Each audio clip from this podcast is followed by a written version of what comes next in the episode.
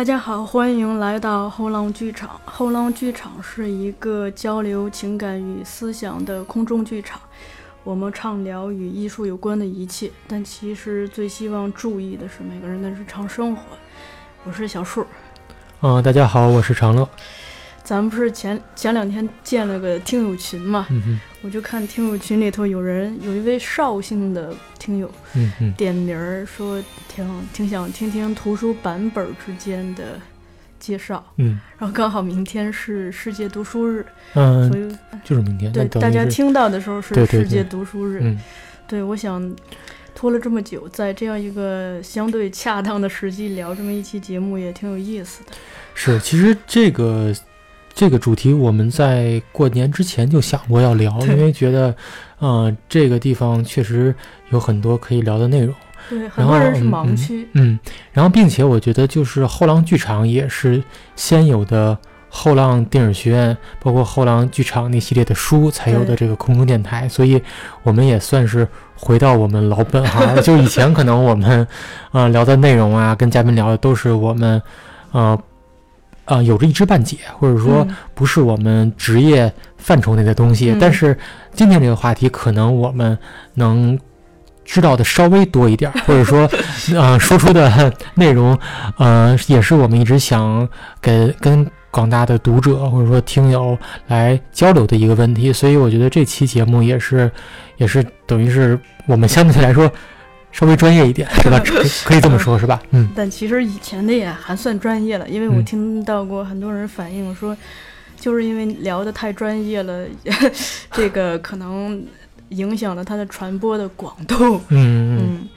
其实关于版本这个问题吧，呃，我觉得它还有一个非常实用的功能，因为我在现实生活中听到过很多人经常买错书，哦，就是你买错版本了，打开一看，哎，这不是我需要的，所以今天我们还有一个。就是解决大家这个实际的购书嗯的一个呃参考。对但在正式开始之前，其实我我想先聊一个阅读习惯的问题。嗯呃，一个是我觉得咱们聊图书版本这个问题，它首先其实是建立在我们的阅读是纸质书，基本上是建立在这样一个对对。呃对，前提下。嗯另一个是我刚好昨天晚上看了此次北京国际电影节的最后一部片儿，在中国电影资料馆看了这个，呃，朱丽叶·比诺什演的《双面生活》。这电影特有意思，我当时想买票，就是看到简介里头说嗯他讨论纸质书和电电子书，嗯，然后整个片子里头除了讨论这两项，还天讨论了有声书。哦，对，甚至讨论了就是人们的阅读习惯，比如说，呃，微博对深度阅读的取代、嗯嗯啊这些东西，甚至连电影就是呃连电影这种也讨论了，就说嗯大家对这电视剧的兴趣，呃，有的时候会超过对电影，尤其是艺术电影的兴趣。嗯，这样也就是说，大家不管是阅读还是看片儿，好像，呃，从结果上看，的确是你走这种比较浅浅的路线，嗯会更容易畅销。嗯然后你只要进带入了深度思考，不管你是拍电影也好，还是做书也好，甚至包括咱们做节目也好，嗯 你只要想想往深度里头拓展，它一定会影响到你的这个传播量或者点击量这类东西。对，因为这个也是随着这个时代的发展，包括这个媒介环境，大家，呃，智能手机的普及，然后这个微信公众号，这个嗯一天到晚他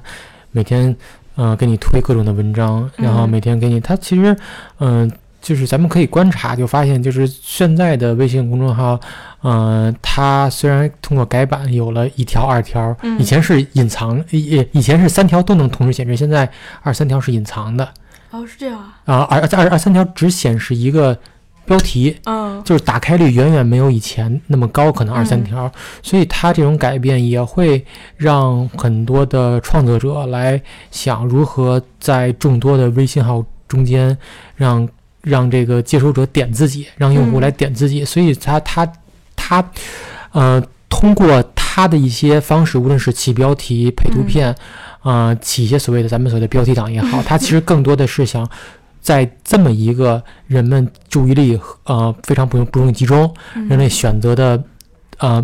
获取新的媒介特别多的情况下，如何来抓住他们的眼睛、他们的注意力？所以这个可能也是嗯、呃这个时代特有的问题。我们以前没遇到过这种问题，可能未来。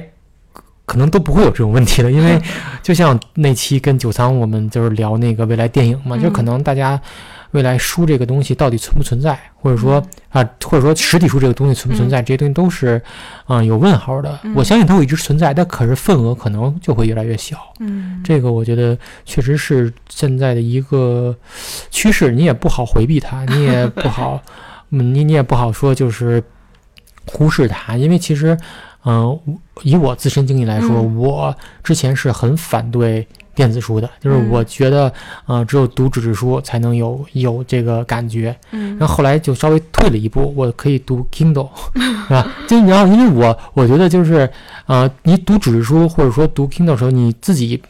有种优越感。你嗯的优越感在于你觉得比那些呃在手机上读书的人，或者说在手机上看网文的人，就是稍微高级点儿，稍微有身份认同对稍微有仪式感上。然后结结果，嗯、今年初嗯。我发现了两个就是 A P P，就是就是读书的，嗯。然后我发现，我靠，这个太太好用了，这个 这个这个特就是怎么说呢？就是以前可能会觉得啊，这个东西可能会嗯、呃消减了那个阅读的体验，但现在发现你你首先你出门背本书，嗯。以前沉，现在觉得觉得背个 Kindle 也也费事儿，并且 Kindle 还得打开。但你手机，你发现你真的随时随地都可以读，并且嗯。嗯、这个随时随地，呃，细致到比如说你，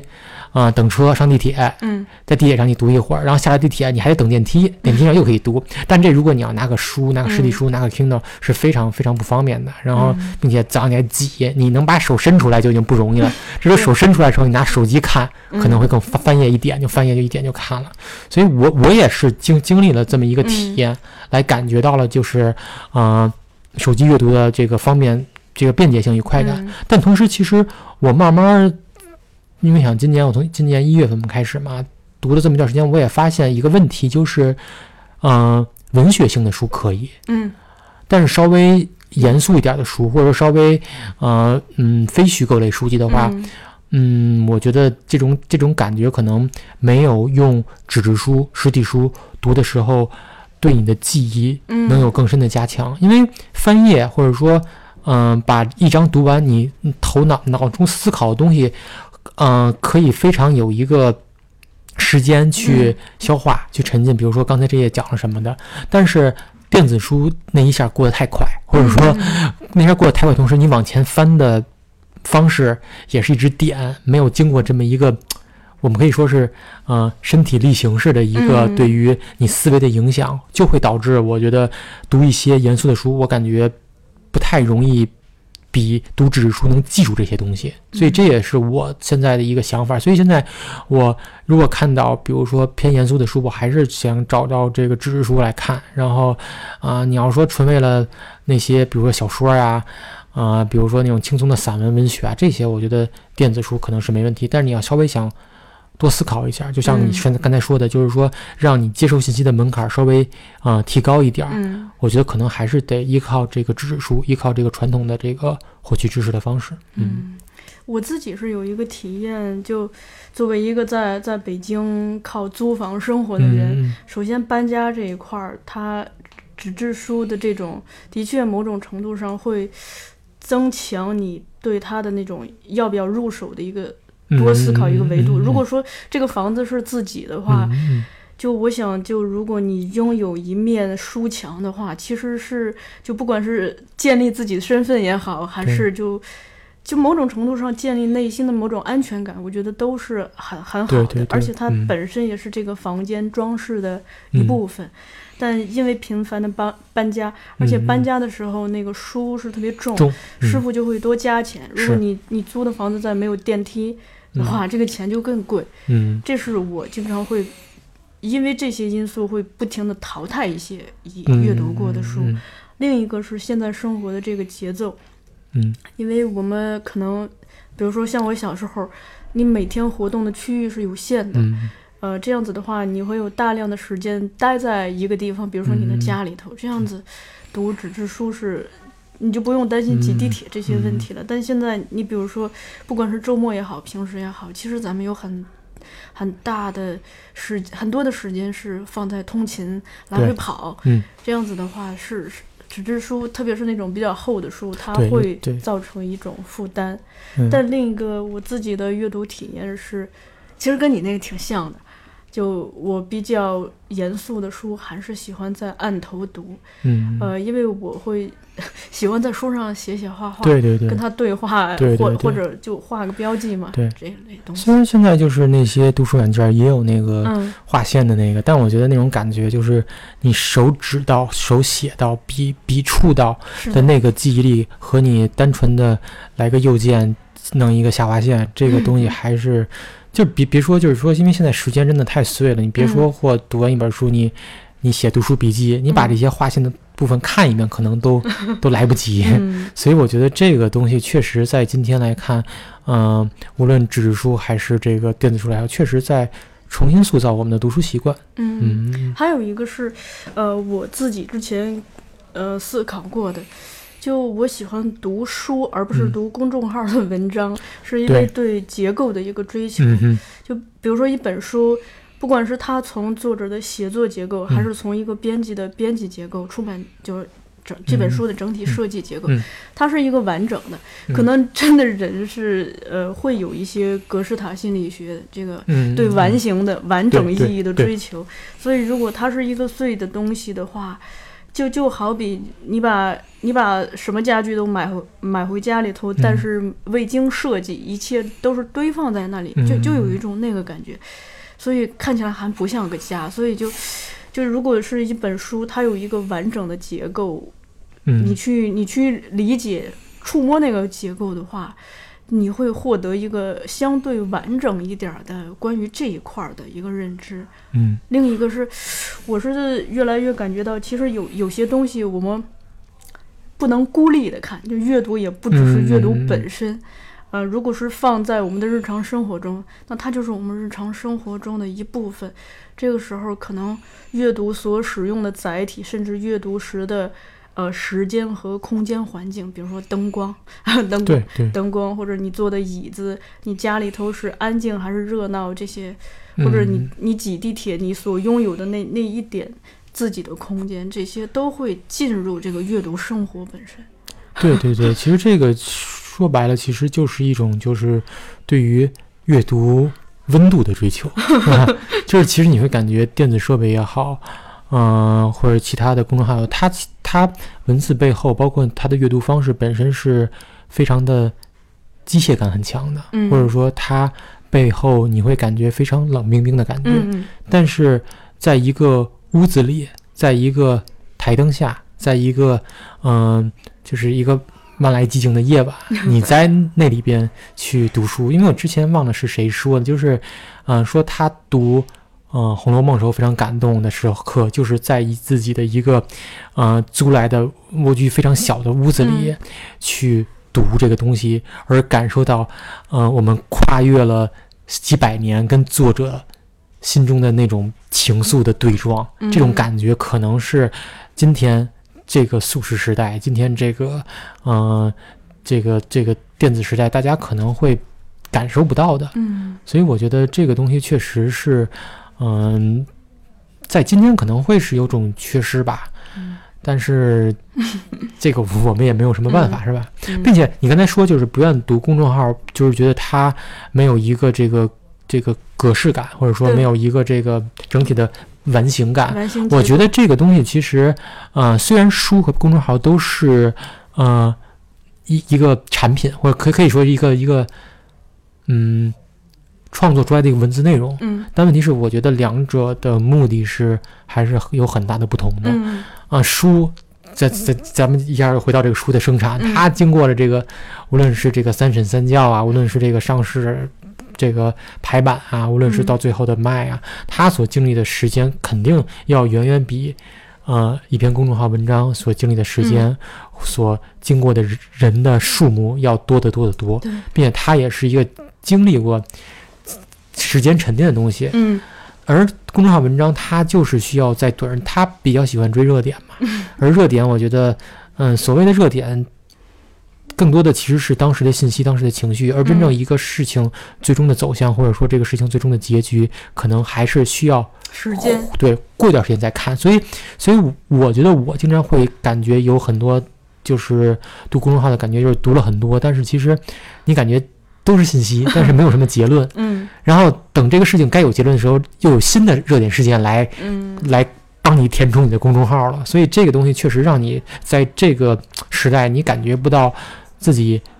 通过读完这些素食的文字后，能留下什么？所以我觉得这个是两者之间比较大的一个区别。嗯，这个我想起，就当时微博兴起的时候，我们有一个老师这么说，他说微博特别像什么呢？就一阵车呼一下开过，扬起的那个飞尘，大家都在追这个灰尘，然后，嗯，但可能有一些东西是需要等这个灰尘散下去、沉淀下来之后，我们才能看清这辆车经过之后真正带起了什么。对对对，另一个是呃，就你说的这个追热点啊，就其实我我个人是呃，某种程度上会觉得有点有点不人道，嗯，就可能从事这个娱乐啊娱乐八卦的记者们最有这样子的感受了吧？就是你比如说，特别是别人家出事儿，尤其是那个葬礼这种事儿，人家刚去世，这边。你你比如说那个朱旭老爷子那那次就是人家还没没闭上眼呢，呃这边就已经说不是有那个媒体已经报道说已经去世了嘛，就这类的这类事情，一个是会让那个死者的家属会感觉到，呃就你们除了消费这个人的生，连他的死都在消费。另一个其实呃报道这些的人，他们自己内心也是会有一些。波动的，你比如说咱们也有公众号嘛，那当时咱们的同事就跟我交流过，他说，就每次当人家有这种，比如说电影艺术家去世了，咱们就疯狂的在在一个较短的时间内要把这篇文章生产出来的时候，他在追赶这种热点的时候，内心是会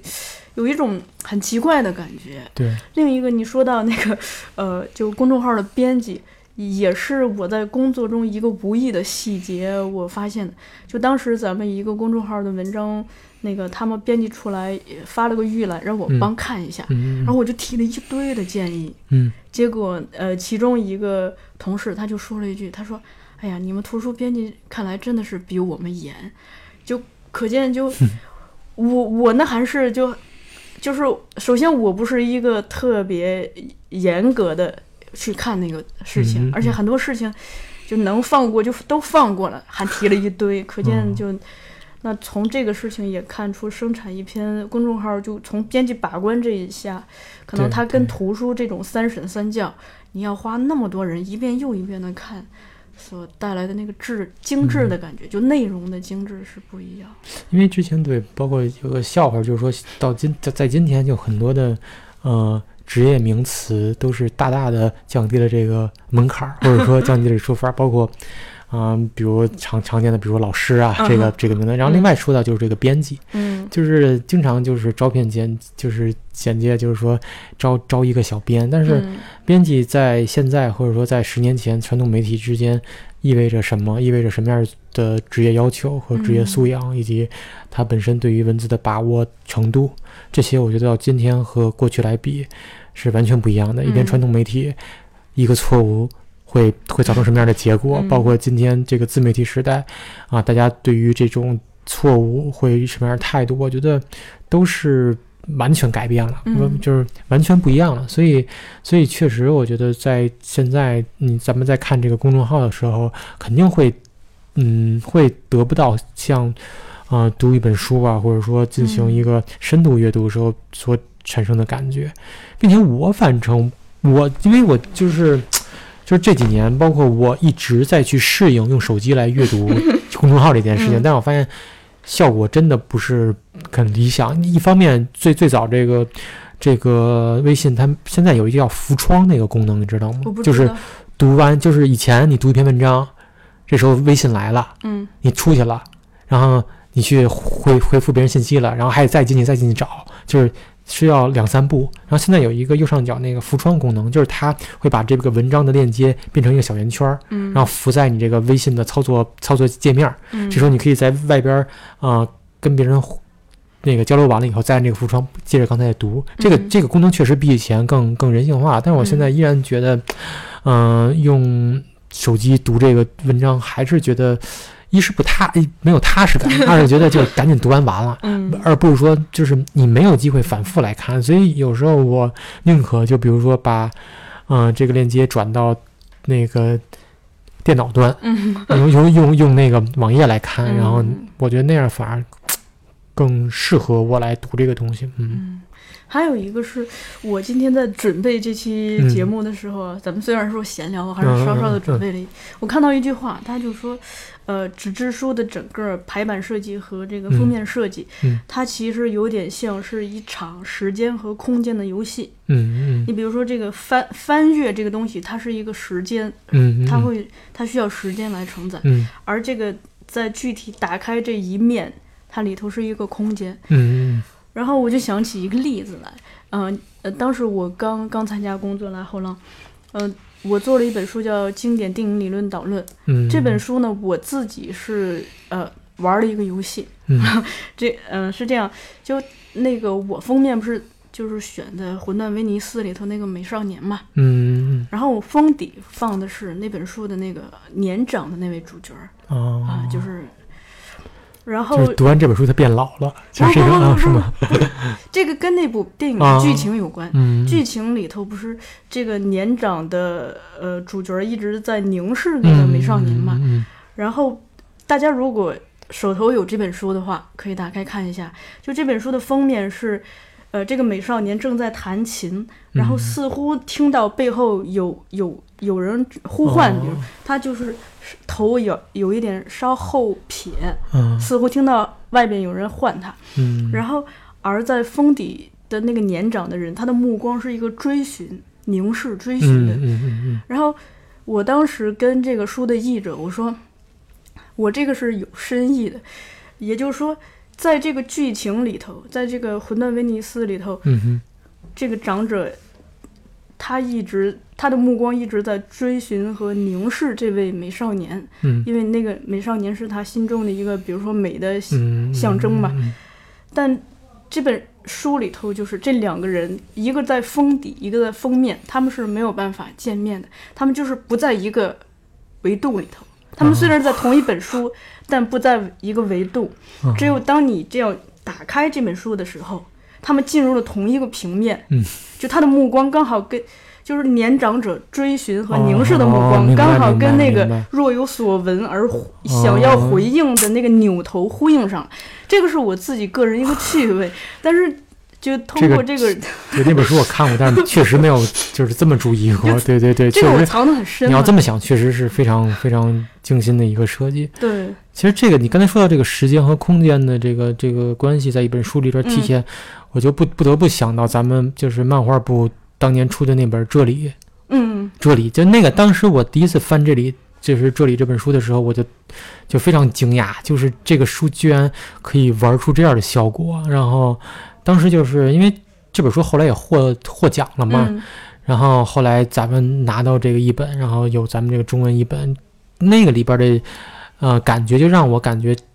读这本书真的像是玩一个游戏，嗯。就是你真的在反复翻，因为它是一个空间，在经过几千年的变化，它是什么样子的，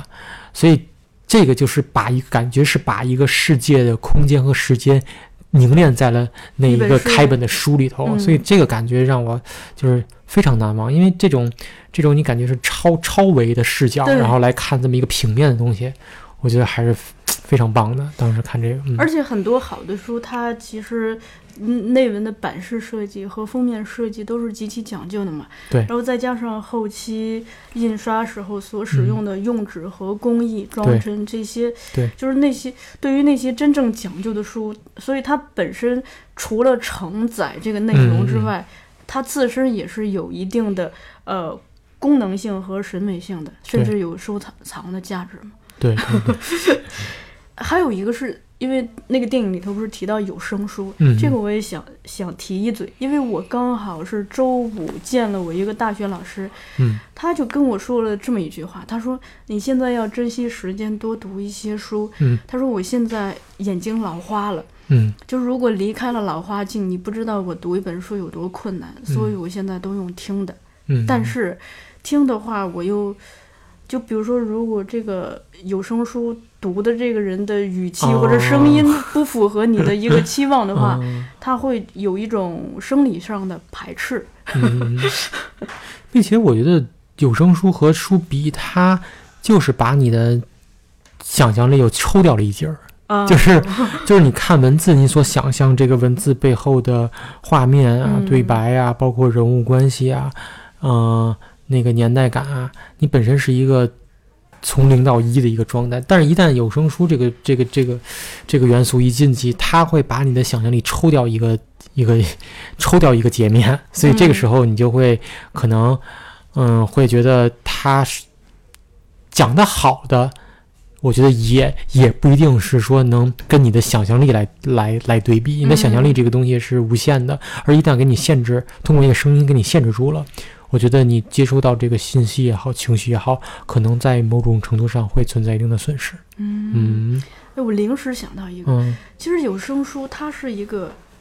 它是不可逆，某种程度上是不可逆的，嗯是是一个线性的。另外，对对，另外它它所依赖的物质实际上是，呃，或者说他所依赖的客观性是读这个书的人的声音，对，甚至包括比如说录音的效果，嗯。以及这个人自身的节奏的把控。嗯嗯而阅读，我们靠视觉所建立的这套思考方式，靠的是又更加依赖，比如说用纸、用纸排版、嗯嗯嗯。字体字号的有声书它是一个匀速的运动，它是一个你信息匀速的一个给你产出你接收的一个一个运动，而嗯读书不是一个匀速的。你这这块儿好读，你刷刷快读特别好；这块儿嗯、呃特别晦涩难懂，嗯你慢慢一点来。但是有声书是一个匀速的运动，是一个 你没法在这里边停止，或者说啊、往后倒。这儿放缓，这儿累了，我我稍微缓慢一点。那儿那儿如果很轻松，我非常快点。这个是一个在你接受上就给你有一个非常明确的限制。嗯但你说那种就是眼睛看不清，这个确实也没办法，是吧？对，嗯所以我觉得有的时候。我目前会会这么看，嗯就是说，不不管是电子书还是有声书，嗯我会呃更目前更愿意把它看看成是一个纸质书的延伸或者丰富。嗯，嗯因为你比如说现在咱们，没比如说老我老师那个年龄了，就我现在这个年龄，一天对着电脑，有的时候下班你的眼睛会非常的干涩累是，他就需要用用聆听来来代替阅读，嗯嗯。来吸收某某一些新新鲜的，知识并。且我觉得书这个东西还跟咱们就这种播客节目不一样。嗯播客节目你走个神儿什么的，其实你也不会错过太多。但是嗯书一个情节、一个重要的论断什么的，你要稍微走点神儿，你这个东西可能就得倒回去总听。我觉得这个是一个，因为我记得我有段时间我不是有声书，我嗯评书，嗯就是那个《三国演义》。嗯然后我就会会觉得，哎，怎么就突然到这段了？就可能刚才有什么事儿，啊有有有什么事儿，就是那个讲的还是非常好，那个连阔成讲的那个《三国演义》嘛。然后那他还已经已经非常生动了，但是你可能比如说我骑着车，哎，这儿等一个红灯，哎。刚才有有一个事儿特别险，差点差点撞着，然后这时候你发现其就是这个剧情剧情进展的非常快，嗯所以所以有时候觉得，嗯，播客节目我觉得还好。你要说评书也好，这有声书也好，你说是可以边听边怎么着，但嗯其实你要真正想吸收，真正想跟去，所以它这个剧情还是需要的一个相对来说比较平静的、比较固定的一个时间和空间状态来接收这个东西。嗯我也是觉得，就很多，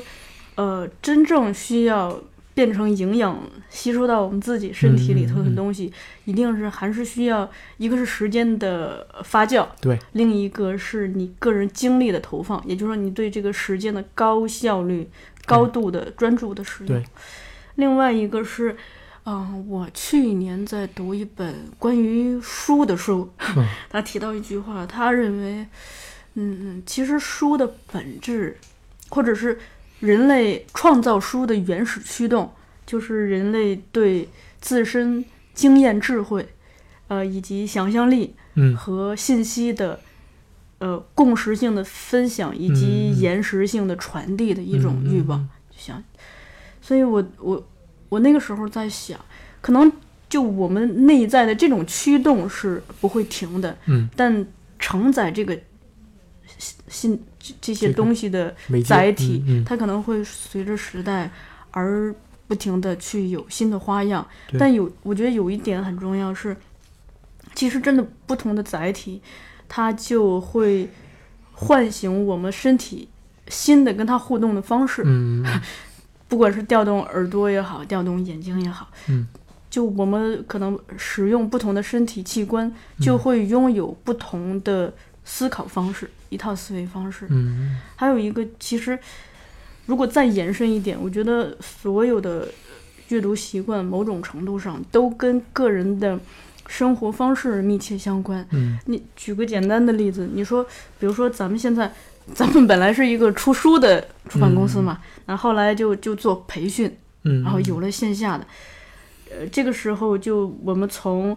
自己面对一本封闭的书来靠自己挖掘，而变成一个可以走进一个课堂，跟嗯别人、跟老师以及跟同学之间互动。嗯另外，慢慢的咱们又做了这个播客，嗯甚至有一些呃围绕着书的线下活动。嗯这个东西就。它它某种程度上已经变成我们精神生活的一部分嘛对。就我们来这里，其实除了可以获得原本想要获得的知识之外，嗯我觉得更重要的是，它带来了这个你的身体旅行所带来的一系列的嗯体验。对你比如说，呃，最简单的，因为来的人大部分都是这个圈儿里头的，你可以认识同类，嗯嗯 不感到那么孤独。嗯另一个就因为很多人来咱们公司都会对周围的胡同儿，或者是咱们公司所处的这这这栋楼，以及公司业内，呃，就是办公室内部，比如说有猫有狗有花有草、嗯有书的这个环境，会会赞叹或者什么。嗯我觉得这些，它都已经变成了围绕着你原本想要获取知识或者获取智慧的这个行为一个衍生品，延其实伸的对嗯一系列一个生活方式。对。行，咱们回到那个主题。回回到主题之前，先听首歌吧。《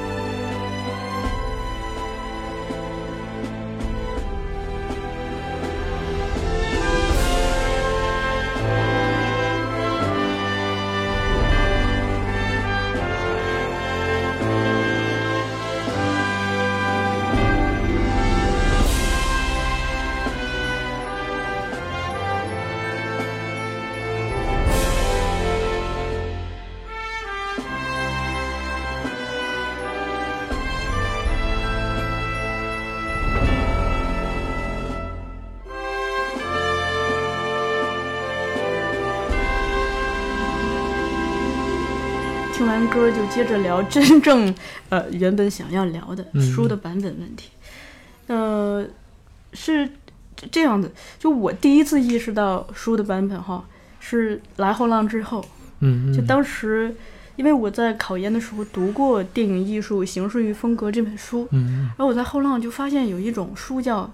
影印本，嗯。我当时说，哎，挺好奇这是什么，打开发现它是一本英文的，我想可能有人都都买错过，对，对。包括那个世界电影史啊。是吧？世界电影史那本书，还有一个。呃，咱们有一个制片什么手册，它里嗯边的基本上全都是英文的，还有啊，对，还有你刚才说的这个是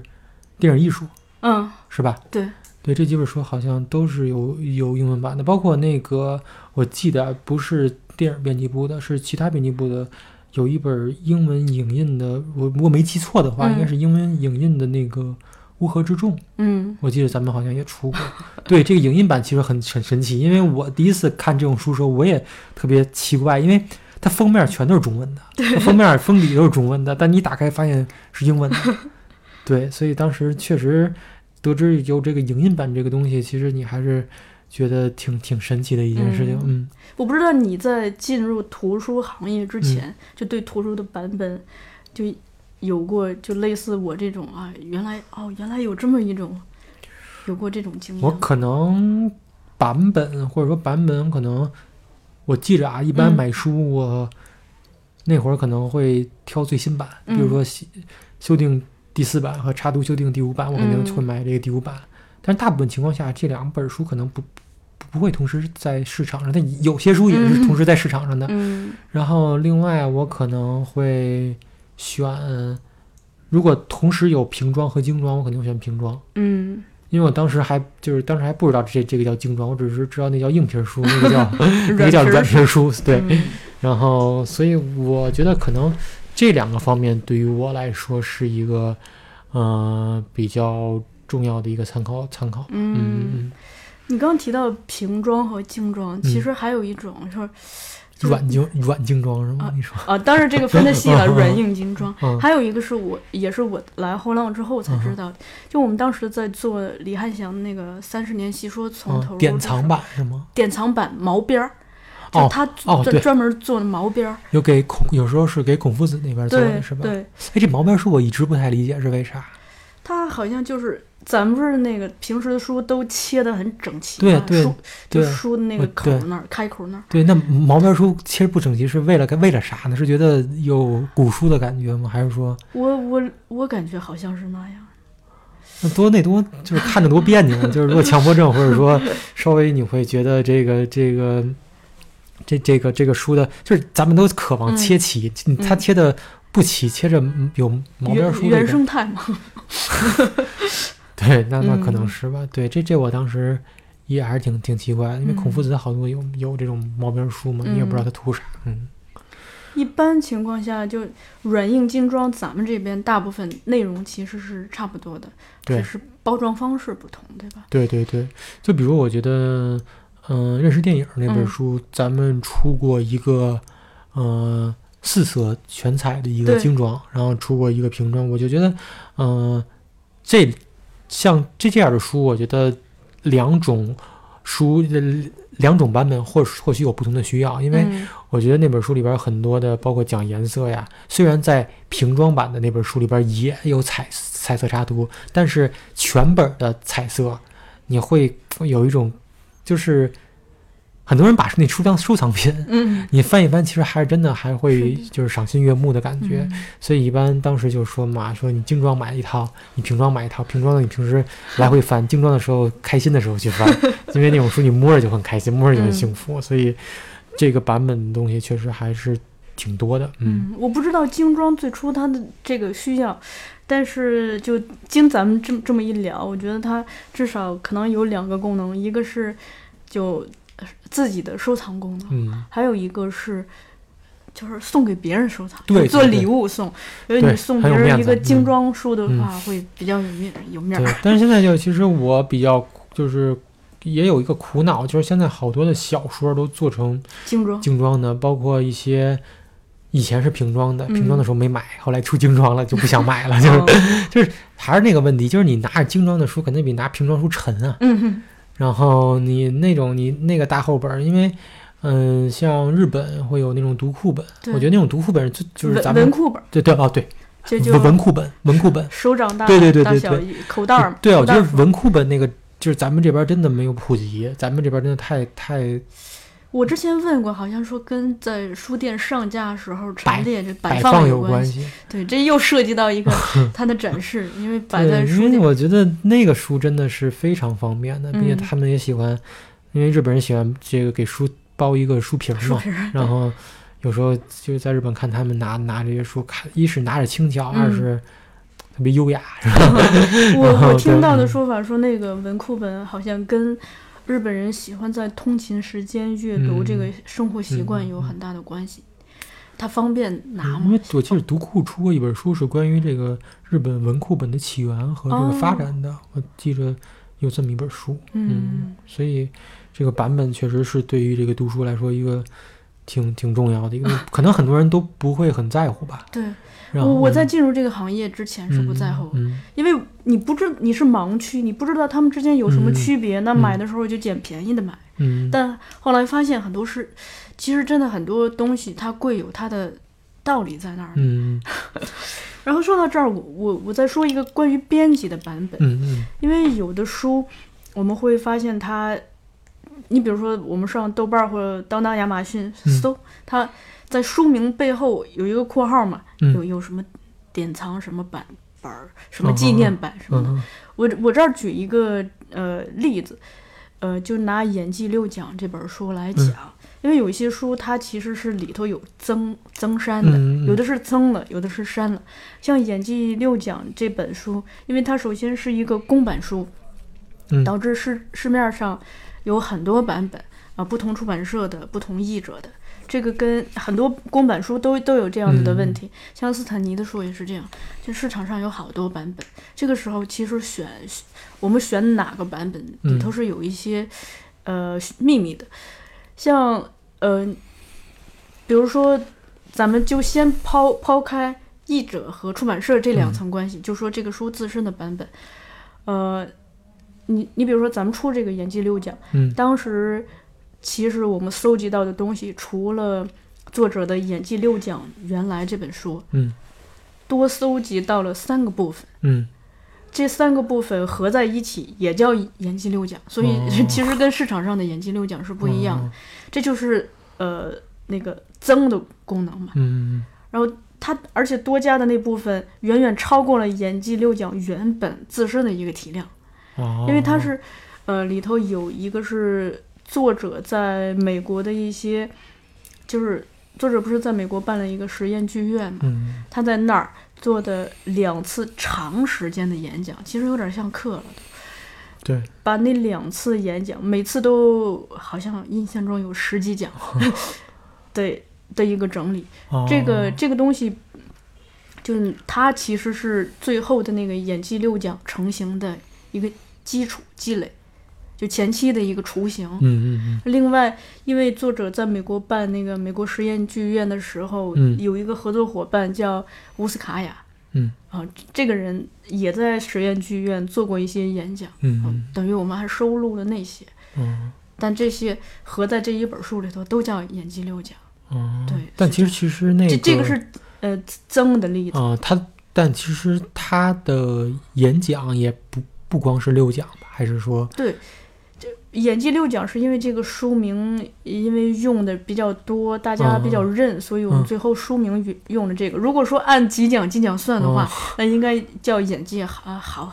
几十几讲了，应该是、哦 对。就是因为它这个传播度或者说大家知知晓的程度可能比较高，所以嗯。才会用这个名字。但是你要万一给他改一个名字，可能大家会觉得比较蒙圈，不知道这还是原来那本书。对确实这个确实是，嗯这是增的，还有删的。嗯删的，据我知道，你比如说那个就莱尼·里芬斯塔尔嘛，他的那个自传，嗯在大陆版应该就是有删减。哦对，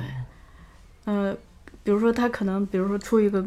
繁体版，嗯可能那个是没删减的。嗯所以有一些书它内部内容就跟电影有这个嗯删减版和完整版一样，它它也是有这样子的版本的。它一般删减主要是面对审查问题是吧？呃，对，应该主要是是审查问题，对，对因为我想起很早之前看过一本书，它里边，嗯、好像是庞小祥的书吧，嗯特别特别早的一本书，他就他他那会儿特别嗯嗯特别有意思，就是它里边很多可能涉及到删减的东西，嗯他给那个地方打上码，打上那种方方块儿，嗯，然后他告诉大家这儿删了，对对，然后他我不知道现在这这么做合法不合法，嗯我估计现在可能悬了，就是他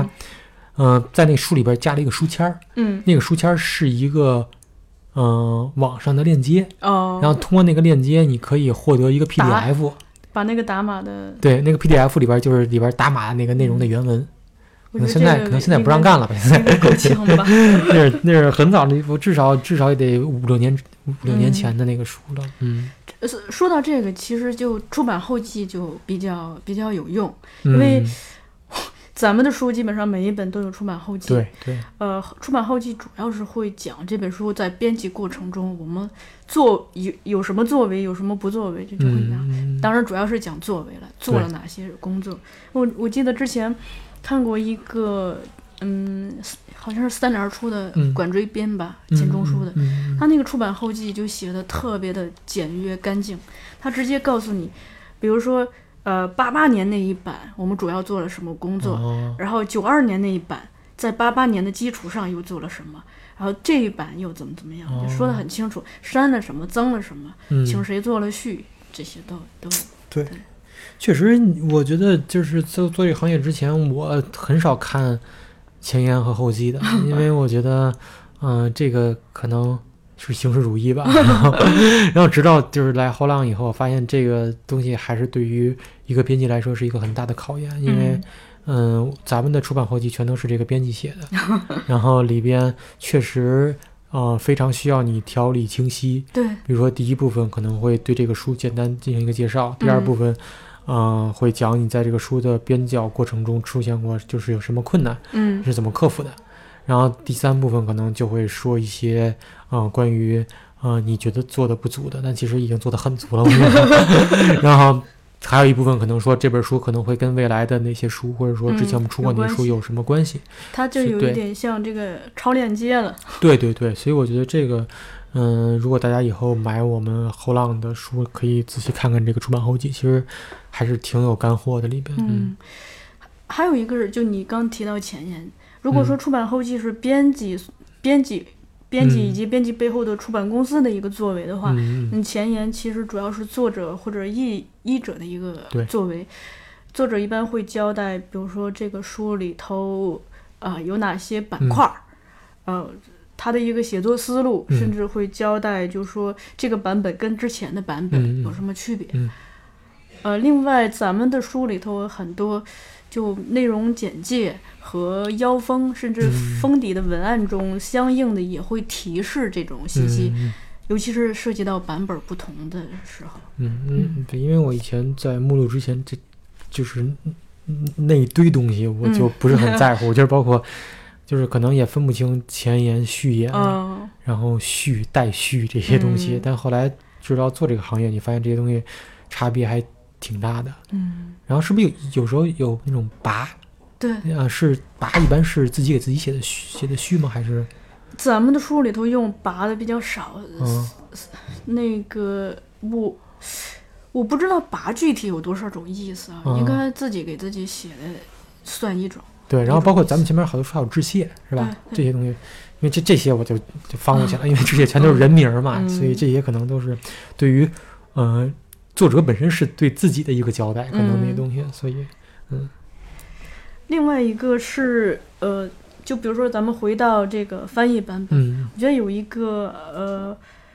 首先如果涉及到翻译的话，译者是一个很重要的参考因素。我我我可以举一个例子啊，我嗯，我之前看过一本书嗯。是电影的书，嗯。但是我猜译者可能不是学电影的，因为他把呃英格玛·伯格曼翻译成了英格丽·褒曼。啊。对，这这个也就呃指出了，比如说我们专业书的这种嗯译者，其实要求是极高的。首先，他得外语好，嗯其次呢，中文也得好。对，你得把这个语言顺利的转换过来。更重要的是一个专业上的参考，因为我们我们也会看到一些译者，就是人家外语很好，但是他们缺乏专业的积累，对，会把一些尤其是重要的人名儿、专业术语给翻译错。嗯，就这种会有的时候会稍稍影响阅读，但也有的时候可能会严重的影响阅读。因为我印象中，嗯、之前我做过一本书，它就，呃，那个叫 blue 是什么什么啊，叫 mood 嗯 mood，它应该是讲心情的，嗯然后但那个人把它翻译成了人名儿，哦，穆德是吧？嗯，嗯，所以我觉得译者是一个重要的考量。对，因为确实怎么说呢，尤其影视，因为我做那些嗯、影视类的书籍，嗯。影视类书籍它很多对于那个嗯行业里的一些话，有点儿有些内容其实像黑话，有些内容其实嗯像是黑话，因为我之前是也是在国外学过电影嘛，然后嗯。所以有些话我看就会觉得完全不一样。嗯。就是，呃，呃，举个例子吧，就是那个 blocking，b l o c k i n g，block 其实在很有很多意思，但是比如说街区，然后因为我第一本书是讲灯光的书，里边嗯。就说到，当演员在这个这个这个正在进行这个 blocking 的时候，你需要怎么着安排这个光，但其实 blocking 在这个电影制作里边讲的是这个演员的走位。嗯这个演演员的走位，呃，需要进行这么一个活动，叫叫这个 blocking。然后，嗯所以在那本书里边就翻译，就是把所有的这个地方都翻译成了一个街区。但其实因为了解过、学过这个东西，你就知道它嗯它它是不是这个意思的。所以这个对于我觉得可能。嗯，也跟咱们很多的译者他的这个专业背景可能也有关系。比如说，他可能熟悉这个东西是在在咱们这儿是这个叫法，嗯就包括灯光里边，咱们有好多好多特别奇怪的东西，叫 叫一些其他，比如比如那种三脚架叫 C，鞋对，是吧？就是有一东西叫 C stand，C 嗯 stand 它是一个三脚架，但是在咱们这儿叫魔术腿儿。啊，魔术头。对你不能跟人家说这叫 magic light 什么的，嗯。但它其实就叫 C stand，然后它嗯。是一个就是灯光的一个一个一个架子，嗯。然后，所以有些有专业背景的人，面对这种书的面对这个书的时候，确实不知道如何找到，呃，英语里边儿这个行业的对应词汇嗯。到中文是怎么对着的。所以这个东西，这个这个问题就需要编辑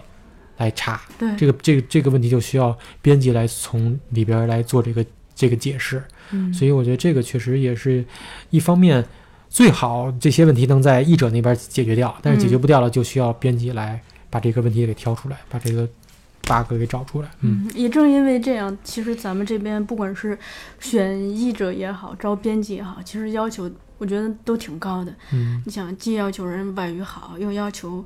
呃有专业技专业知识，还要求嗯中文好，对。然后给的还都不高，译者和编辑都都这么穷。对，我觉得有的时候，所以有的时呃，咱们很多译者或者编辑也经常就跟我说，觉得这个工作某种程度上有点像做公益。你像你像译者的话，人家比如说翻译广告拿到的可能是翻译一本书价格的几十倍上百倍，但你翻译一个书的话，你你耗费的那种精力更，如果你想把它翻译好，是更常人不可及的。另外一个，他呃，就回到译者这一块儿啊，就不同的译者，他有一个自己嗯自己对自我工作要求的嗯把控。嗯呃，这个一一个是包括就是对这个工翻译工作精致程度的把控，嗯另一个是他对个人因素、个人介入，就个人主观意志能能进入多少？因为有的人有的译者他在尽量的客观还原，嗯甚至客观到有点机械，就、啊 作者作者怎么断句他就怎么断句。对但也有的译者是他呃自自我会主观性特别强。哎，也也 不能这么说，就是自我主观性相对强一点嗯。他会他会认为我自己拥有一个二度创作的权利，嗯，所以这个时候他有的时候会认为，这个东西，比如说，如果你硬那样抠，其实是不符合国情的。嗯他更希希望他结合着自己的理解来翻译这个东西。呃，这个时候其实也需要编辑的一个对，需要你需要跟平衡跟对因为我们就是咱们平时就是可能会面对一个新译者会有失忆嘛，你在失忆的过程中，你会一是一方面了解这个译者的一个语言习语语嗯使用语言的方式，另外，嗯、性格上或多或少也能理解吧，对，你也能了解一下，然后所以你就会在这个交流过程中，等于是。嗯，给他定一个咱们的标准，嗯，给他定一个咱们的要求，然后同时他如果有疑问，也可以跟咱们进行就是交流嘛。对，所以确实我觉得对于译者来说，嗯，因为咱们平时就说这个译文要信达雅，但是真正能做到这个标准，其实是我觉得还是蛮高的一个要求。嗯。你你给这么多的要求，我觉得前提应该给这些人足够的时间和、嗯嗯嗯，和对金钱，不然的话，每个人都需要生活嘛。对。对对，说到这个，我就我我想讲一个典范，嗯。我觉得在至少在在咱们部门应该算绝对算典范了，因为我们我不是主要负责戏剧书嘛，嗯我们这边会戏剧和表演类的书，我们这边会经常遇到很多非常优秀的译者，嗯这体现在各方面，一个是他的专业素养，嗯就他他能力强，嗯就整个你不管是从外语还是从专就是专业积累上，他的能力都强。另一个是他态度极好，极其敬业，嗯，就那种精神，那种抓住你不放的那种精神，极其值得学习。嗯你像咱们就。我刚入职不久，接触的表演的艺术的译者是李浩老师，嗯现在他在北京电影学院教书。嗯呃，他跟我说，其实这本书他翻了有小十十来遍得。哦对第一遍他先把这个文章粗译出来，啊第二遍在在粗译的基础上精精心的翻译，嗯呃，精心的修改。嗯然后呢，还有一遍是做脚注，嗯就把觉得读者阅读可能会理解有障碍的，比如说专有名词啦，嗯。呃，专有的地点和人名啦，嗯。因为在这个语境里头，它嗯。可能会有一些潜在的意思，意思，他就会把这些给做出来。还有一还有一遍是他自己专门去了一趟美国，哦。自费，因为这个书里头讲的是美国的生活，嗯。老师随随口就喜欢举例子，比如说在第五大道怎么怎么样，哦。呃，译者李浩老师会认为认为，就是如果我不知道第五大道是一个什么样的存在，那我就没有办法理解这老师说这句话的意思。那就跟一个一个北京的作者，他如果随口一会儿说五道口，一会儿一会儿说王府井，如果你不知道这两个地儿它真正的那种文化意义的话，你是很难理解这个人真正讲什么的。他还嗯做了一遍是什么？就他翻译好了之后呢，嗯，好像说有一个软件儿是可以把文字变成语音，哦读出来。语感嗯他就听，因为他觉得呃表演书是给演员看的，而嗯。演员又极其，嗯，演员不是书面思维嘛，他是一个相对嗯比较感性的一个呃对。接收体系？对，所以这个东西就要要在语言上读起来顺口，嗯也不要特别句子特别长、特别复杂。嗯他就把那个东西读起读出来。嗯他他甚至提到一个细节，说他洗澡的时候都在听这些东西，然后听完了他就再改，把它改的就好听好读，反正来来回回好几遍。嗯然后呃，终于下场了。二刷的时候，他专门把我叫去了电影学院，然后他掏出了电脑，我掏出了我的小笔记本儿。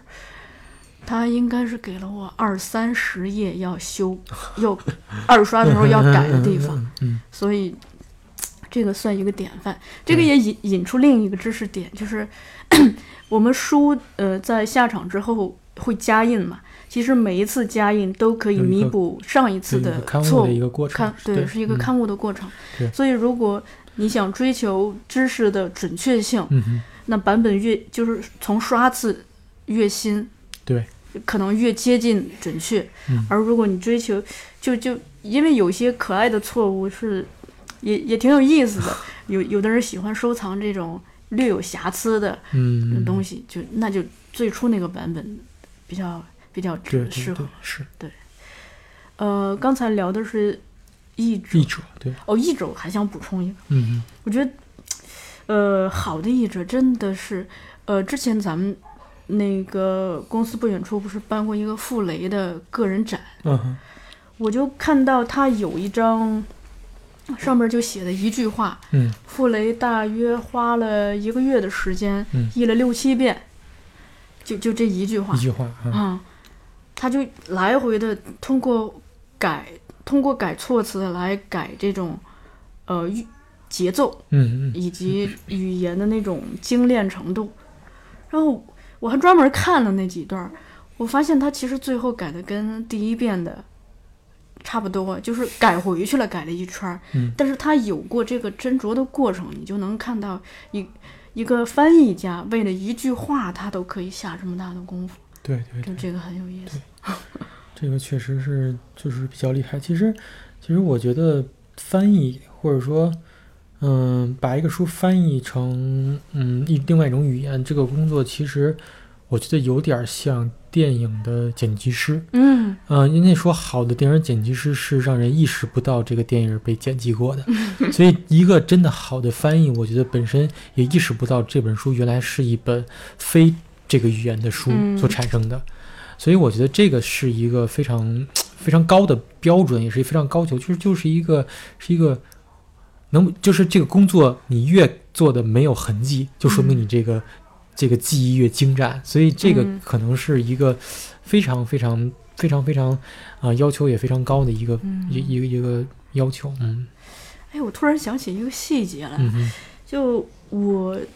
过年的时候看过一点儿这个西南联大的纪录片儿，嗯嗯。里头不是采访了很多那种九十多岁或者百岁的老人嘛，嗯嗯大部分都是翻译家。哦。然后我就当时有一个错觉，我说是不是翻译家就可以活的时间长一点儿，还是说那个时代的翻译家，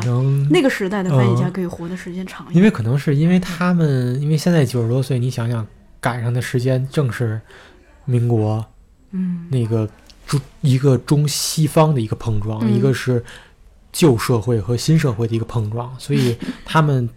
有非常大的精力或者说非常大的欲望，把这些呃国外的经典或者说国外的这些非常有价值的内容翻译到中国，所以所以可能是因为这个岁数决定了他们会是嗯一个、会会是翻译家。我觉得对，我我他们对你要你要说这个心性上的心性上的培养，我觉得嗯也有可能，就是就是因为这个确实是需要一个坐得住的一个工作，一个需要嗯、呃跟自己对话，嗯跟文字对话，跟你这个、呃、作者对话作者对话的一个一个心态，所以这个你可以说是一种禅修，是吧 对，这是一种修养方式，就会让你这个人本身不得不平静下来。嗯因为我我其实、做编辑，其实就有这么一种感觉，嗯。就是因为我来这儿做的第一本书是讲灯光的，嗯。就是其实里边有大量的物，就是物理知识，以及一些就是嗯，基本上没有什么文学性，或者说嗯。有点像一个一个手册，一个一个一个技工手册的东西。嗯。但是我当时做的还挺开心的，因为你觉得你每天在做这么一点，你每天做住了多长时间，你每天嗯、呃看了多少稿，你这个这这个积累的果实嗯一点点变得清晰。然后你比如说过了一个月，你发现我哇，我这个月看了这么多内容，嗯我这个月我改出了这么多错误，或者说改出修改了这么多句子，会有一种成就感，而这种成就感是可以非常具象的，而不是说非常抽象的你感受不到的。所以我觉得，包括编辑这个工作本身，可能对于身体我不知道，因为身体可能因颈椎为因为颈椎什么的，包括腰腰腰什么的可能不好，但是我觉得对于心心性性来说，应该是。是，因为我觉得咱们公司的编辑就是没有就是特特别暴躁，或者说就是性格上特别、嗯。特别就是说急啊，或者说特别的那种。那种那那那种那种状状态，我觉得这个嗯。肯定是跟这个工作环境基于这个这个工作性质有关系。我觉得，嗯。之前咱们有一个译者跟我这样说，他嗯。说我接很多活儿了，嗯。就嗯最不挣钱的是翻译书，但但最最养人的也是翻译书。嗯他说翻译一本书真的对一个人这种心性的磨练各方面的是很很有用的。如果你不追不追求钱的话，没有经济压力的话，是一个很比较好的就是让自己去做一点，它既是创造性的工作，又是好像又不不不那么创造性的那种对介于二者。所以还是一种修炼吗，还是是一种修炼。对，关于翻译这个，我还想提一个是、呃，就原始的版本，嗯因为呃，这个涉及到，比如说原本那个书是非英语的时候会经常遇到。哦你比如说斯坦尼斯拉夫斯基的书，嗯，因为他最初俄文吧，嗯，嗯他俄文的可能，他俄语是他的母语嘛，所以嗯。俄文可能更准确一些。嗯，但我们现在市面上的他的书有一部分是从俄文转译过来的，嗯。也有一部分是从英文转译过来的。嗯。那英文的话，相当于是第三把手吧，因为可能是最初英英语国家把它嗯从俄文翻译成了英文，我们又从英文翻译成了嗯。汉语。嗯。对，这种经过的手续越多，可能它离那个原汁原味儿流失的越多。对对 对，嗯，布莱希特也存在这个问题。嗯，因为怎么讲？其实我觉得翻译，它怎么说，永远可能都是一种，无论做的多精致，可能都是一种残缺的艺术，可能可能可可以可 可以这么理解吧？我觉得嗯就是很多的东西，包括呃，因为咱们最熟悉的可能是中文，就嗯中文的意境，或者说中嗯文的一些、一些比较比较比较有诗意的东西，它可能没法通过这个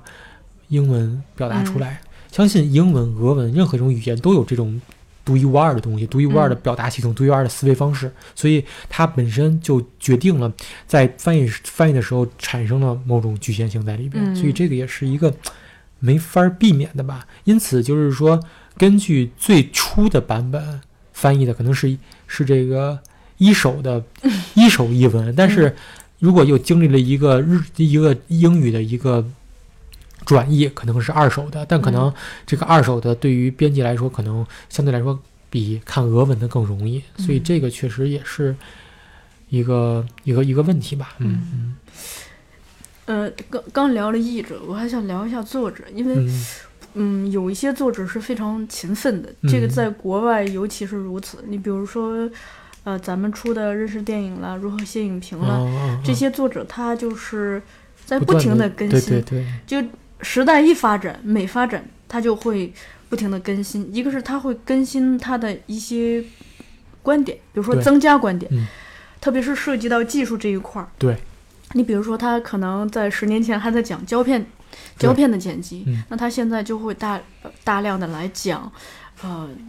数字呀，甚至 VR 什么都提上议程。另一个是他在更新偏例，对偏比如说，同样一个观点，他十年前可能在用一个二零零零年的电影举例子，嗯哼，十年对，然后他今天可能就用一个二零一九年的例子来举这个例子对，所以这个就它自身有一个更新，所以如果大家买书的时候，比如嗯说有第九版、第十版，那肯定是优先买第十版。对，因为很多偏例也好，很多很多内容也好，可能因为电影，特别是电影技术，特别是这个后期技术，嗯它所产生的变化，包括这个拍摄的这个材质，嗯它它真的是日新月异的。以前可能是胶片，现在数字，包括四 K，未来八 K，嗯包括现在各种航拍那些东西一上来，它会从技术上改变电影本身的一个美学属性。嗯，所以这些东西可能对于这些电影的研究者、这种写书的人来说，是要时刻关注、时刻去跟随的。因为，因为包括因为我也是前两天看一个看一个，嗯、一个例子就是，呃，哪个学校的影视专业的面试官啊，就是问了这个学生一些关于对抖音啊。这个 这个快快手啊，这些这个嗯、短视频短视频社交那个 A P P 的一些看法。其实当时好多人说，哎呀，这怎么都问一下这些东西？但其实你会发现，嗯、你好好想，你会觉得这可能就是未来的影像创造模式，未来的嗯一套全新的，嗯呃是电影对视听语的审美方式，所以作为这些研究者来说，他可能也会更关注这些的内容，会对嗯。当今当今的这这些观众，尤其这些呃新的观众所产生的一些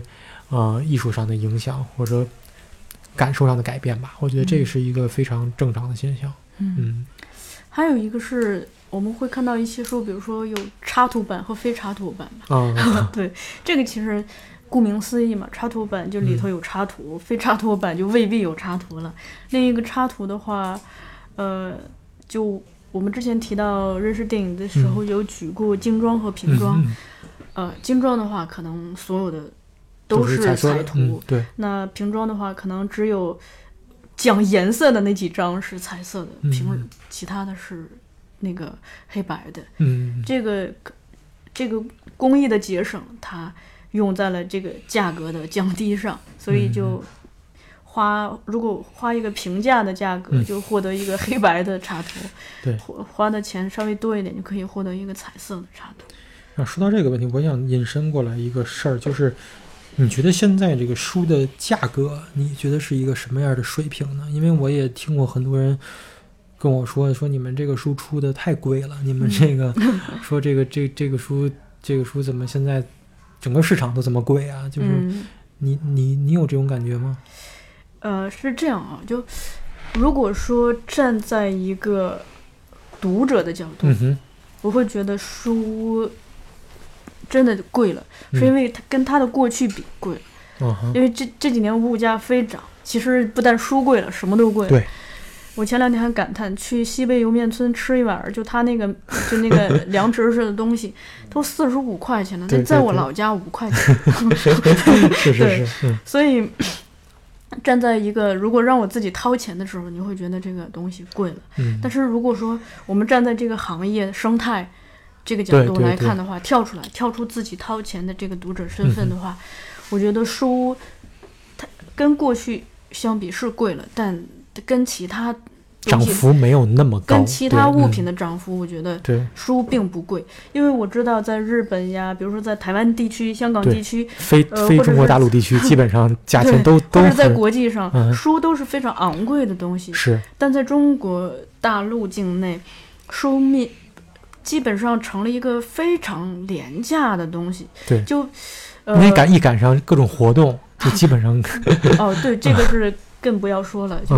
那种什么。呃，可能一个六折的基础上，还可以拿到一个五百减三百的券儿，就那个书折合下来就没多少钱了。对，嗯嗯，因为之前我我已经两次听到别人讲一个观点，嗯就说一些真正好的书，它就是人家别人花一生，甚至是呃或者是几十年的嗯经历，嗯把他的智慧凝结出了，凝结成了这么一个东西。嗯然后，比如说以二十块，嗯呃打折的时候以十块卖给你，嗯让你在五天、两天内读完，这是一个多大的便宜啊！而且就我经常说，你说现在我们随便出街上吃碗面，嗯真就吃碗面，动辄二三十块。然后你去淘宝随便购购物，嗯，对。你你买个买个衣服嗯或者买个什么，电影节看场电影最少也八八十块钱，是对，稍微贵点儿的上上百，嗯。就站在这个角度的话，我觉得就不不真不真不算贵。对对对，因为我刚刚中午的时候还看了一个同事分享的一个文章，里边提到的一个观点，我觉得还是挺逗，就说到整个这个出版行业的编辑的这个薪资水平问题。嗯他提出了一种观点，就是说，嗯嗯，很多编辑觉得自己这份工作其实虽然挣的不多，但是他们是在用他们的劳动去换取一种所谓的呃创造性价值。嗯而这个创造性价值，并不是说，呃，每个人都可以在工作中所寻找的。嗯。就是他的意思，大概就是说直白一点，就是说，觉得能从事编辑的人，大部分可能是相对来说啊，相对来说可能嗯。不是社会底层，或者说，或者或者说他们本身来说，他们有一定的就是所谓的丰衣足食也好，嗯。能吃饱饭，能能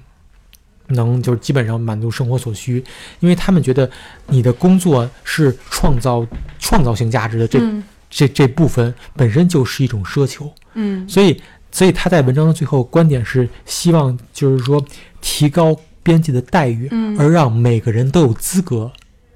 可以选择做编辑。嗯。他这个观点我觉得还是挺有意思的，就是说，他说现在编辑包括这个出版行业拿的工资这么低，嗯。会让很多有着生活压力或者说有着这些呃嗯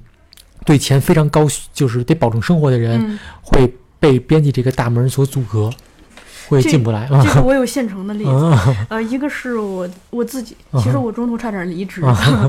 对，嗯也是经济方面的压力。嗯另一个是咱们的，我跟两个前同事聊过天儿，嗯，他们现在都跳槽到了更更挣钱的出版社，就出畅销书的，呃，那个掐尖儿的 掐尖儿的啊这个出版社去了。嗯然后他们也跟我说，他们很喜欢后浪的嗯。整个氛围或嗯。以及选书的品味，可是呢，因为人在三十岁左右的时候，尤其是男性的话，嗯其实这个社会这个时代的话，对于独生子女来说，无论男性女嗯性，嗯都压力挺大的。这个嗯时候，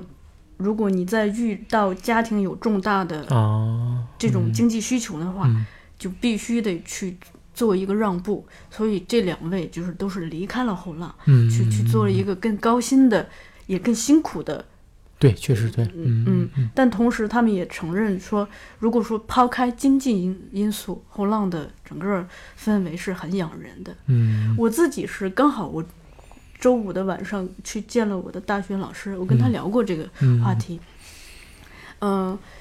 一个是我觉得，呃，我现在长到这么大，我看很多问题就嗯已经不只看一个点了。我喜我喜欢把它发散开去看。你比如说，同样是工作，同样是挣，比如说五千块钱的工作，嗯嗯那他从事的内容不一样，其实对这个人的生活造成的影响是不一样的。对对对，因为我刚刚是去，呃，前一阶段不是去了趟我哥家嘛，嗯我哥是做一个三班倒的工作，嗯呃，当我看到他就比如说上完夜班儿，然后回到家里头，就是在日光下睡觉，嗯哼，你想他能睡到好到什么程度？再加上他家觉缺到什么对程度？再加上他家里头有两个孩子，嗯那孩子一直在客厅闹呀、哭啊、笑啊，嗯哼所以导致他其实永远休息不好。嗯呃，另另外就是，他长期的这样子的话，他年纪轻轻，他才也就不到三十五岁嘛，嗯。那他就开始掉头发，嗯，就不是脱发，是那种呃，就局部掉，就嗯掉鬓角，就那种嗯。就就斑秃那一块儿一块太辛苦，嗯，压力而且，我永远看到他就特疲惫。我另外就是他的工作是一个比较机械性的，嗯嗯。嗯、我就我听他听完他的描述，我说你的工作就是活生生把人变成机器。然后他说他最大的理想。也不是说最大的理想，他的愿望就是他自己的孩子长大了不要做三班倒的工作。嗯我说你这个愿望有点小，你应该让他去做一份，呃，滋养他自身，而不是榨取他自身的工作。嗯，这个，呃，榨取或滋养的东西，不止来，既来自既是指健康层面的，也是指精神层面的。对就我之所以。啊，挣扎了很多，没有离开后浪，是我想通了一件事，就可能真的是鱼与熊掌不能兼得。嗯就你不可能既既想要钱，又想要又呃滋养你，那怎么好事儿都轮你头上了？因为我我觉得咱们这个工作吧，有一点儿就是呃，比如说呃，做编辑也好，做译者也好，嗯你永远在接触新的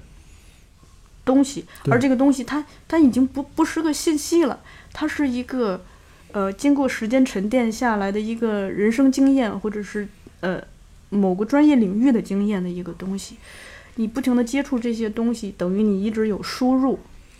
对，这个对自，再一个这个工作需要你安静下来，去去靠你的耐心、你的细心，靠你的条理来工作的话，它会让你变得更加沉静，大脑思路也更加清楚。说到这儿，顺带打一个广告吧，我们还缺编辑，电影编辑部还缺电影编辑，基本状况是这样的。就我觉得，嗯，你看，正因为编辑们都是这样子的性格，所以咱们整体同事关系也，我经常跟人说特像同学，因为你不用担心你传说中的那种办公室斗争啊，什什么宫斗啊，就我们不存在这个问题，每个人守好你自己的地。我们我们最大的我们最大的敌人可能是时间，因为我们需要跟时间去去做一个斗争，嗯，我们需要在在有限的时间内，嗯尽量的去多出一些书，让都让已经呃签下来或者已经翻译好的书，尽早的跟读者见面。这这个是嗯我们的一个很现实的困境。其他的，我觉得嗯整体上还挺好的。所以，如果大家想加入我们那个变成电影编辑，可以呃给我们投简历。嗯呃，投的时候是 movie 点儿 hinnerbook 点儿 com，hinnerbook 就是 h i N A，嗯 b o o k 点儿。对。com。再回到编辑和出版社身上吧，嗯，因为我们刚才聊了作者和译者，嗯，这中间儿都逃不过一个人，就是你需要跟编辑以及编辑背后的出版社或出版公司来打交道。嗯哼，其实编辑很大时候他需要承担平衡这多方意志之间的一个那个对角色。嗯，因为你其实编辑他所，嗯，看着他是跟这个文字打交道，但他其实跟人打交道，对他他他文字背后的人，文字背后的人不光是译者，不光是嗯简简单单的呃译者之间你们俩讨论稿子的问题，这个可能会整个出版流程上每个环节的人你都需要接触，包括嗯排版，包括营销，包括市场，包括就是整个一个书从无啊最早还有版权，嗯就是这个这个书从一个选题到最后成出一本书，这里边可能集结着几十个人的努力，而编辑你需要整体。你其实说白了，我一直觉得编辑就是一个项目经理，就是一个一本书的一个一个一个产一个项目经理，你从头到尾需要在什么时间去协调什么样的人，嗯。什么时间出是要这个产品现在成一成为一个什么样的状况，所以这一条路你需要是自己走下去的。嗯。你走下去的同时，你还是非常清楚每个环节该做什么，嗯。然后就是你同时还要保持这个品控，同时你还要保持这个知道这个这个它的市场的这个目标是谁，它最后是什么形式出来的，这些东西你等于一条龙嘛。嗯编辑其实还是一个一条龙服务，我经常打一个比喻，我说编辑特别像一本书的导演。对对对，嗯。是，呃，还有一个我我想补充的是，比如说，在国内，尤其是这样啊，就一些作者，嗯，写书的时候，他可能对自己专业的知识是非常有自信的，嗯，但可能他对出版行业这方面的知识未必知道那么全，是，所以这个时候，编辑其实是一个作者的很好的辅助功能。对，呃，就拿呃江涛老师最新出的这个《私事体系》在中国来说，嗯这个书以前在文化艺术出版社出过，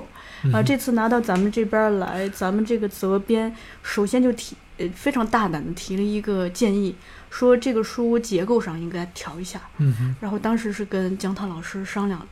江涛老师也非常大方的接受了这个建议，他也觉得似乎听了编辑那个建议，把这个结构一调整之后，整个书的那个结构条理脉络更清清晰了。嗯这个这就等于是编辑在结构上对，做了一些嗯对作者的辅助。另外，就比如说，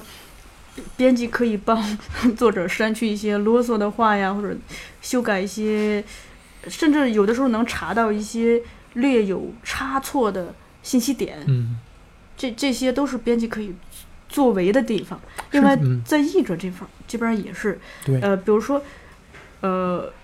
这个译文的质量可能靠谱度，呃，打问号。嗯 这个时候，其实编辑就需要起很大的作用，因为我们也遇见过一些书，啊、其实译者叫来的译稿是水平很一般的，甚至是有错误或者是纰漏的，嗯甚至有漏译。这很多编辑真的是都承担了半个译者的功能去来弥补这些事情，所以我觉得，呃，所以在选书的时候，除了如果大家真往深了走，除了考虑作者的版本、译者的版本，也需要考虑编辑的嗯。版本，因为编辑在这个编辑虽然是为他人做嫁衣了，但是嫁衣也有做得好和做得坏之之别，。是，另外一个，我觉得编辑背后其实是他的意志是出版社的意志嘛，嗯。呃，这方面我觉得每个出版社首先它有自己的一个审美取向，嗯。比如说有的喜欢走比较不灵不灵灵那种、嗯。那种风，也有的是呃走特别土的风，就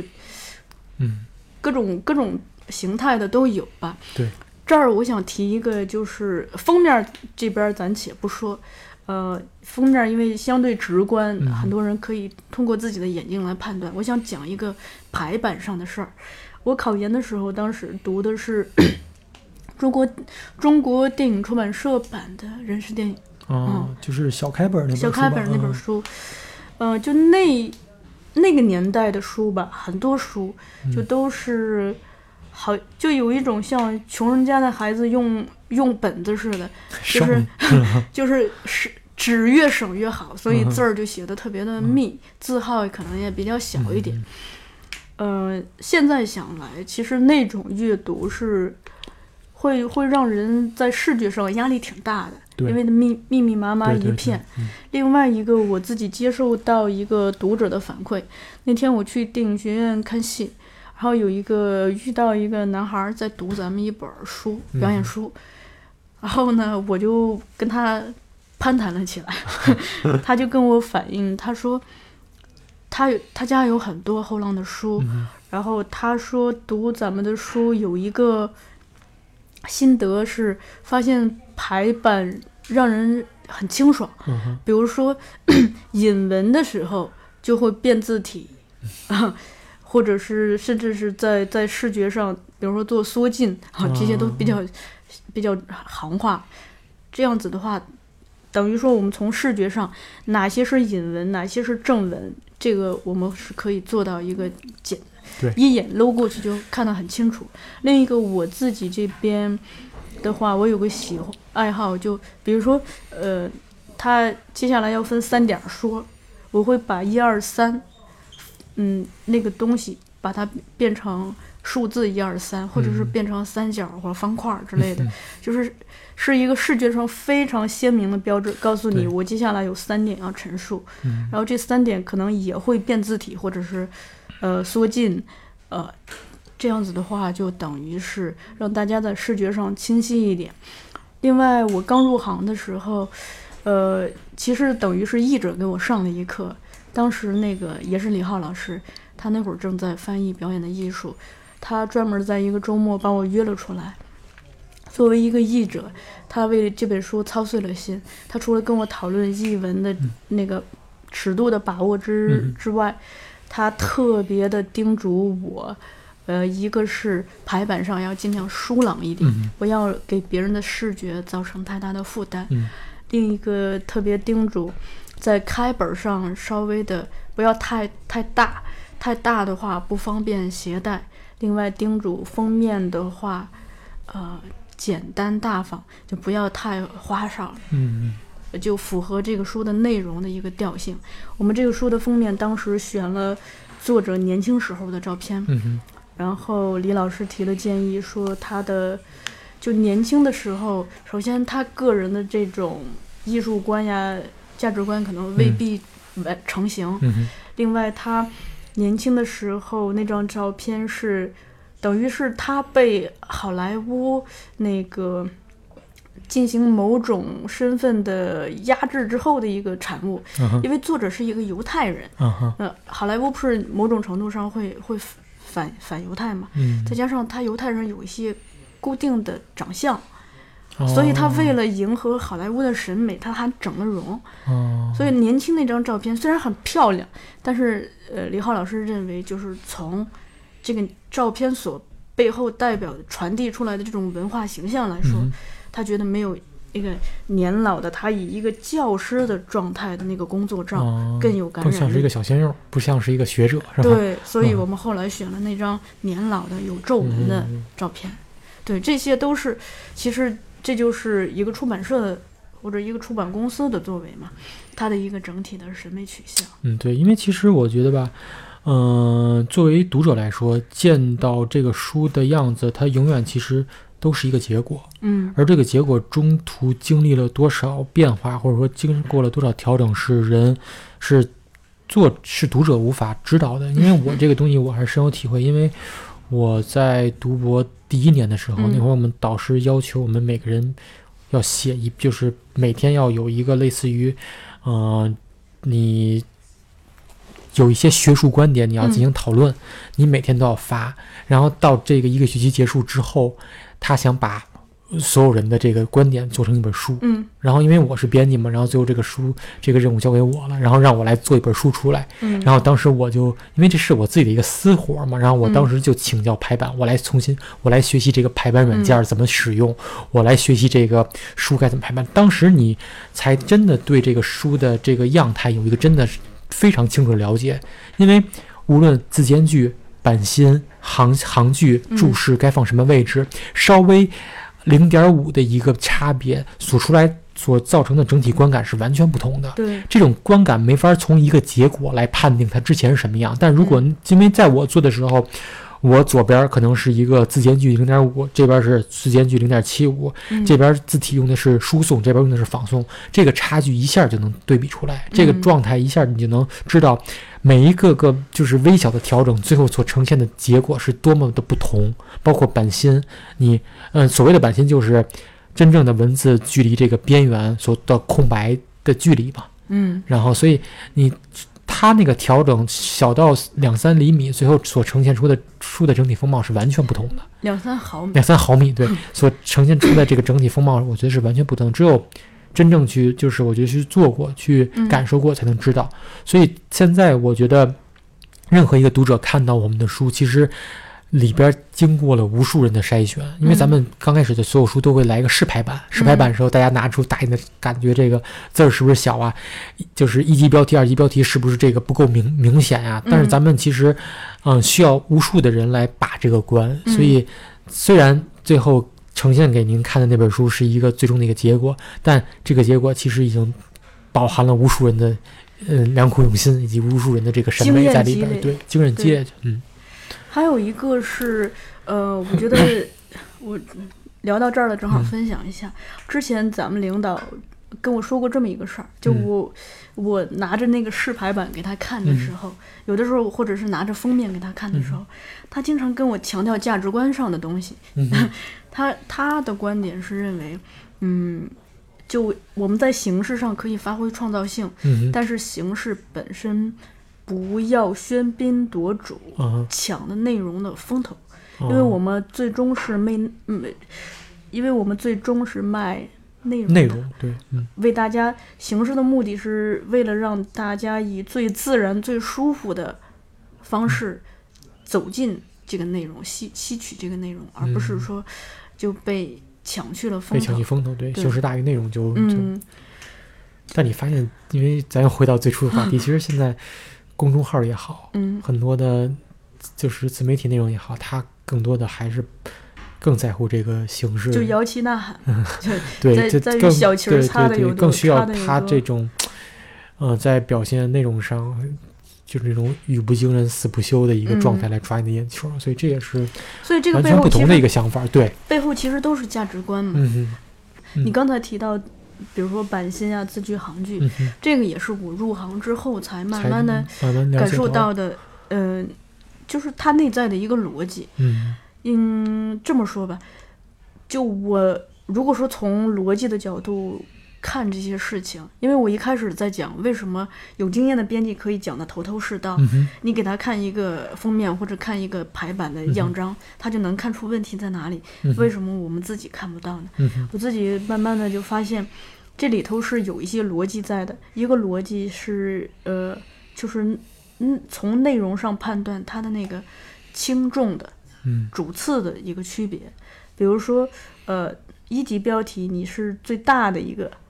那你应该字号肯定应该比二级标题大嘛。嗯呃，二级标题应该字字号比三级标题大，这嗯是一套逻辑。另一套逻辑其实是站站在读者的一个阅读习惯上，比如说我刚才提到的，说让引文变字体，嗯这个就是一个为了照顾读者的阅读习惯。我觉得还有一块儿就是从审美上来判断的。你比如说，咱们的有经验的编辑经常跟我讲说，嗯、一页之内尽量不要超过三种字体。就，如就哪怕你需要区分，你可以在比如说在宋体这个大的类别之下，嗯去做一个细分，比如说仿仿宋也好，什么书宋也好，你做这种细分，但你不要一会儿宋体，一会儿黑体，一会儿楷体，对这样子的话就是太跳，就诸如此类的吧。所以，呃，就往细了说，这里头有很多的学问，而这个学问本身它自身也是很多经验的代表吧。对嗯它也取决于这这个出版的编辑以以及这个编辑背后的这家出版公司它自身的一个价值取向、审美取向，嗯是吧？对，嗯那今天其实这期我觉得录的还是很轻松，因 为因为毕竟是一个相对来说比较了解的一个领域。一个领域，然有后两个都是合作多年的同事，对相对对就不会有嘉宾，对。嗯。因为我在做准备的时候也做了一些思考。我如果说呼应咱们前面讲的，说人类发明书最原始的那个冲动是，呃，分享和传递智慧、想象力以及信息的话，嗯那我想这个东西是不管时代怎么流逝，就是人类一个似乎是一个永恒的需求永恒。的永恒的需求，嗯，但那既然有这个需求，我觉得站在个人的生活方面的话，我觉得就不管是靠听的、靠读的，其实建立一个属于自己的阅读习惯是很有必要的。呃，建立一个自己的阅读习惯，同时又让他啊、在永远随着自己生活和时代的变化，在做一些微调。嗯，因为我自己是这样，就我去年的话，我年底突然意识到，我去年一年读了一排书，就书架一排，就刚好读过的一整排，嗯。然后数了一下，有五十来本，嗯，很厉害了，就那种，呃，那种摄影集什么的不算，嗯就是那种全是有字儿的书。嗯另一个，我就反省了一下我自己的阅读习惯，我发嗯现有、有两条儿，一条是主线，就是阅读这个专业，就比如说跟表演相关的、嗯跟演演员相关的。嗯另一条呢，有一条支线负责应对所有的变化。就比如说，你今儿突然给我推荐了一本书，我特想了解，嗯我就会用它来调剂我那条主线。这这是个人的一个嗯，其实我呃就是要跟说跟你说，就是我今年开始用这个各种手机的阅读软件儿，有一点我觉得还是挺让我觉得之前没有想过的，就是你是否知道你阅读一本书到底需要多长时间？嗯这个我可我觉得，如果不是用阅读软件儿，我不会的，因为不可能我翻开书我就计时吧。嗯我现在发现，就是我可能会往往会高估我的阅读速度，因为嗯。我因为嗯很多手机软件它会在你阅读完结束的时候，它会告诉你这本书你阅读了多长时间。嗯。我现在发现我基本上阅读一本书的时间没有会低于四个小时，嗯。但有时候我老觉得一天能把一本书读完是很自然的事情，嗯。但其实并没有你并没有你想象中，嗯、有那么快的能把嗯。这个东西读。当然也分这个具体是什么书嘛，嗯，嗯所以这点我觉得还是，嗯、对我来说挺让我从来没思考这个问题，嗯。有一个基本的一个认知，这样呢，从而能让我，因为我是一个就是。野心比行动力要大很多的人，所以有时候，比如说我说哎呀，这个月要读完这些书，嗯。然后结果没读完，会感觉嗯很受挫。但是如果我知道了我阅读，呃，一本书需要多长时间，你嗯。最后算算，你这书肯定得将近二三十个小时，你一月能嗯抽出二三十个小时来读吗？既然做不到，你就不可能在一开始就设定那么高的目标。所以我觉得这是一个未来对我来说还是很有用的一个经验。嗯嗯，最后我想就用上一期朱越老师的文章里头那个观点来结束本期节目。嗯他其实提到那句话，其实特别触动我。他说，呃，不能只仅仅是利用人性的弱点来挣这个钱，我们总需要去做一些来弥补和克服人性弱点的事儿嘛。也做嗯也需要做一些就是对对文化的，嗯，比如说呃文化的传承保护有意义的事儿。对，这个这个听起来挺挺害臊的，但这其实真的是这样。是是是，所以我觉得，其实站在读者这边也是这样。就如果说我们拥有一个阅读习惯，可以不停的、不时的去呃读点什么东西的话，就可能对自身的那种丰富和完善嗯会更有益。这些东西，包括你看待这个世界的眼光，我觉得比较重要的其实还是一种共情能力吧，嗯就是你理解世界不会不不会特别的狭隘，或者说嗯理解世界不会特别的偏激。嗯，对我觉得这个都是非常有用的。嗯你说到这儿，我就想想起了，就咱们一个同事，嗯他跟我说说过这么一个话，他说他以前以为人和人的差距在于阅读量，就比如说呃读书量或者读观片量，嗯他后来发现是在于看待事物的方式。我我自己的理解其实就是一个观察世界的方式嘛，嗯你观察和理解这个世界以及我们自身的一个方式。嗯当这个东西变得丰富且多元了之后，可能你自身的我们自身那个生命的维度，以及我们这双眼睛所能看到的那个世界，就不是原来的样子了。对，就是嗯，我在最后再说句比较鸡汤的话，之前也是在豆瓣上看见一个人说说说很多人其实到了能读懂书的年纪，反而不读书了。嗯，其实你想想这句话，其实我觉得蛮有道理的，其实嗯 是吧？就是从小我们看东西、看任何文艺作品来说，有很多的不解或者说一知半解在里边。嗯而当你到达了一个可以去理解它，可以去，呃，根据你以往的生活经验去感知它的时候，你反而不那么做了，这嗯其实是一种挺可惜的事情。嗯所以我觉得，也是借这个今天这个世界读书日的主题，嗯也是也希望大家以后多读书，对多多输入，对对多输入，嗯，呃，问渠哪得清如水如温源吞活水吧，嗯。ためといてたまに読み返す頭ん中その言葉は言 言葉には「猫が」